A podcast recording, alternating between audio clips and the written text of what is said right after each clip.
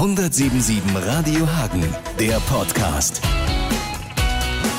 Am 9. Mai ist Landtagswahl, aber wo soll das Kreuzchen hin? 177 Radio Hagen testet die Kandidaten für Sie. Zehn Fragen, zehn Antworten und dann Ihre Entscheidung. Jürgen Klippert, die Grünen. Die Hagener sollten mich wählen, weil ich. Weil ich keine Angst habe vor Rot-Rot-Grün, weil ich aber auch gerne mit Rot-Grün im Land regieren möchte. Weil ich mich dafür einsetzen werde, dass wieder die ähm, Rechte der Arbeitnehmerinnen und Arbeitnehmer vertreten werden bei der Politik. Vom Land ausgehend über Bundesratsinitiativen bis in den Bund. Ich werde mich dafür einsetzen, dass wir endlich wieder eine Vermögenssteuer haben, die ihren Namen verdient. Dafür, dass gerecht verteilt wird. Dafür vor allen Dingen, dass die Kommunen vernünftig ausgestattet werden. Alles linke Themen, die nicht nur die grüne Linke und Grüne betreffen die auch viel Wählerpotenzial haben müssten bei denen, die auch in den letzten Jahren äh, nicht mehr hingegangen sind, weil sie einfach von allem enttäuscht waren. In den ersten 100 Tagen will ich vor allem will ich vor allem dafür sorgen, dass äh, eine neue Schulpolitik auf den Weg gebracht wird, eine Schule für alle, keine Benachteiligung von Schülern, Chancengleichheit herstellen. Das heißt, länger zusammen lernen, keine Teilung der Kinder nach vier Jahren in du hast Glück gehabt, du hast Pech gehabt. Die zentrale Aufgabe in der NRW-Politik ist? Ist auf jeden Fall, die Kommunen endlich richtig auszustatten. Kaum noch eine Kommune, ich glaube, es sind nur noch 44 von knapp 300, sind überhaupt äh, noch nicht überschuldet. Und das liegt daran, dass sie einfach schlecht ausgestattet sind. Es liegt nicht daran, dass sie irgendwie über ihre Verhältnisse gelebt hätten. Ein Regierungswechsel ist so wichtig bzw. so falsch, weil der ist so wichtig, weil wir natürlich dafür sorgen wollen, dass durch den Bundesrat dieser Durchmarsch der neoliberalen Politik von Schwarz-Gelb verhindert werden muss. Das ist eine eminent wichtige Wahl jetzt, die weit über NRW hinaus strahlt. Und dafür hoffe ich auch, dass ganz viele Leute, die auch das Vertrauen in Rot-Grün verloren hatten, hingehen und nicht sagen, das interessiert mich nicht mehr, die betrügen mich alle. Sie sollen hingehen und eine dieser linken Parteien wählen. Der Fehlstart von Schwarz-Gelb spielt eine bzw. keine Rolle, weil spielt insofern eine große Rolle, weil die gezeigt haben, dass sie jetzt durch Nichtstun und Aussitzen bis eben zu dieser Landtagswahl die Leute schön in dem Schleier lassen wollen und im Nebel, dass alles gar nicht so schlimm wird mit ihnen, wenn erstmal die NRW-Wahl war und sie die auch gewonnen haben, vermeintlicherweise. Das ist fatal. Ich glaube da nicht dran, dass das wirklich so ohne Probleme ist. Wir sehen es ja schon an den Maßnahmen jetzt von der Leyen, möchte gerne jetzt mehr Druck ausüben, Workfare, die Leute sollen gezwungen werden, was zu leisten, nur weil sie eben dann hilfsbedürftig sind. Das ist also ein ganz anderes Menschenbild, was da vertreten wird. Diese unsolidarische Idee mit der Kopfball Steuerpauschale ist unverantwortlich, dann statt eben die Steuern, mehr Steuern einzunehmen. Wir haben ähm, ein Minus bei der Vermögenssteuer. Wir haben keine ernsthafte Erbschaftssteuer. Stattdessen wird natürlich darauf gesetzt, weiterhin Richtung Steuererleichterungen für Reiche zu gehen. Das ist absurd. Wir brauchen mehr Einnahmen für die öffentliche Hand. Wenn man guckt, wir haben bei, der, ähm, bei dem Bund der Steuerzahler auf der Uhr 1,7 Billionen Miese.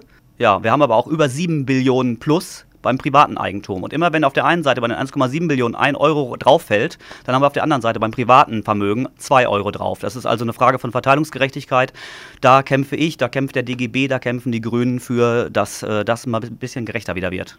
Nordrhein-Westfalen sollte sich darauf konzentrieren, dass sollte sich vor allem darauf konzentrieren, dass eben im Land eben dafür gesorgt wird, dass wir ähm, weiterhin die Grundrechte stärken, dass wir dafür sorgen, dass ähm, beispielsweise Polizisten bei Demonstrationen und äh, bei Fußballeinsätzen auch endlich kenntlich gemacht werden. Wir haben es gesehen bei einer Demonstration aus Berlin oder wenn wir auch Polizeikräfte sehen aus anderen Bundesländern, wie die teilweise sich verhalten bei Demonstrationen. Das weckt nicht gerade das Vertrauen der Bürger. Auf der anderen Seite muss man da aber auch sagen, eine Polizei muss gut ausgestattet sein. Es kann nicht sein, dass die überall unterbesetzt sind, dass die Überstunden schieben, dass die schlechte Laune haben.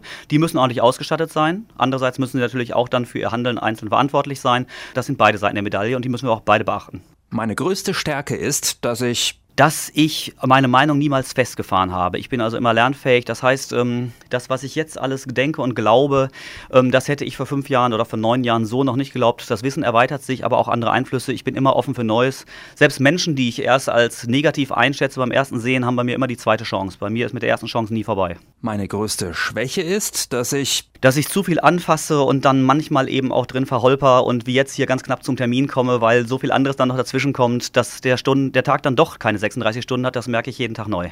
Wenn ich nicht Politik mache, ja, dann gehe ich arbeiten. Das macht mir sehr viel Spaß. Am IP-Institut in Hagen herstellerneutrale Beratung und Organisationsberatung. Das ist äh, wunderbare Sache. Das macht so viel Spaß, ist abwechslungsreich. Dazu bin ich im Mieterverein ähm, im Vorstand tätig.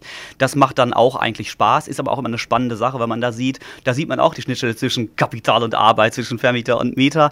Das ist ganz amüsant und da ist es auch parteiübergreifend sehr schön, dass man eben dann sagt, wir haben eine Interessensgruppe, die Mieter und Mieterinnen und ähm, da sieht man dann eben auch, dass es gar nicht um die Parteien geht, sondern um die Sache. Und genauso ist es auch, wenn ich in der BV Mitte sitze. Da kann man sich natürlich auch schön fetzen, aber andererseits geht es meistens eigentlich nur um die Sache und das macht richtig Spaß. Und dann natürlich Kreisverband der Grünen, bin ich im Moment noch ein Sprecher auch und äh, man weiß ja nie, wie lange sowas geht, aber es, ist, es macht riesen viel Spaß, dann eben da äh, auch äh, Konzepte zu entwickeln, gerade in Sachen Volkswirtschaftspolitik, dass man eben auch mal ein bisschen weiter über den Tellerrand des Aktuellen hinausguckt und auch mal gemeinsam Papiere arbeitet, zu Diskussionen geht, ähm, mehr macht einfach. Am 9.5. um kurz nach 18 Uhr werde ich da werde ich im Rathaus sein, wahrscheinlich genau wie Sie, und die Wahlparty beobachten und sehen, wie dann da die Prozente hoch und runter schwappen und äh, vielleicht ja dann auch erst am nächsten Morgen dann jubeln, je nachdem, wie sich das so bei den Ausstellungssachen entwickelt. Das kann ja vielleicht bis zum nächsten Mittag sogar dauern, bis man wirklich was weiß, wenn es knapp wird. Aber auf jeden Fall gehe ich davon aus, äh, dass wir dann hier endlich schwarz-gelb abwählen.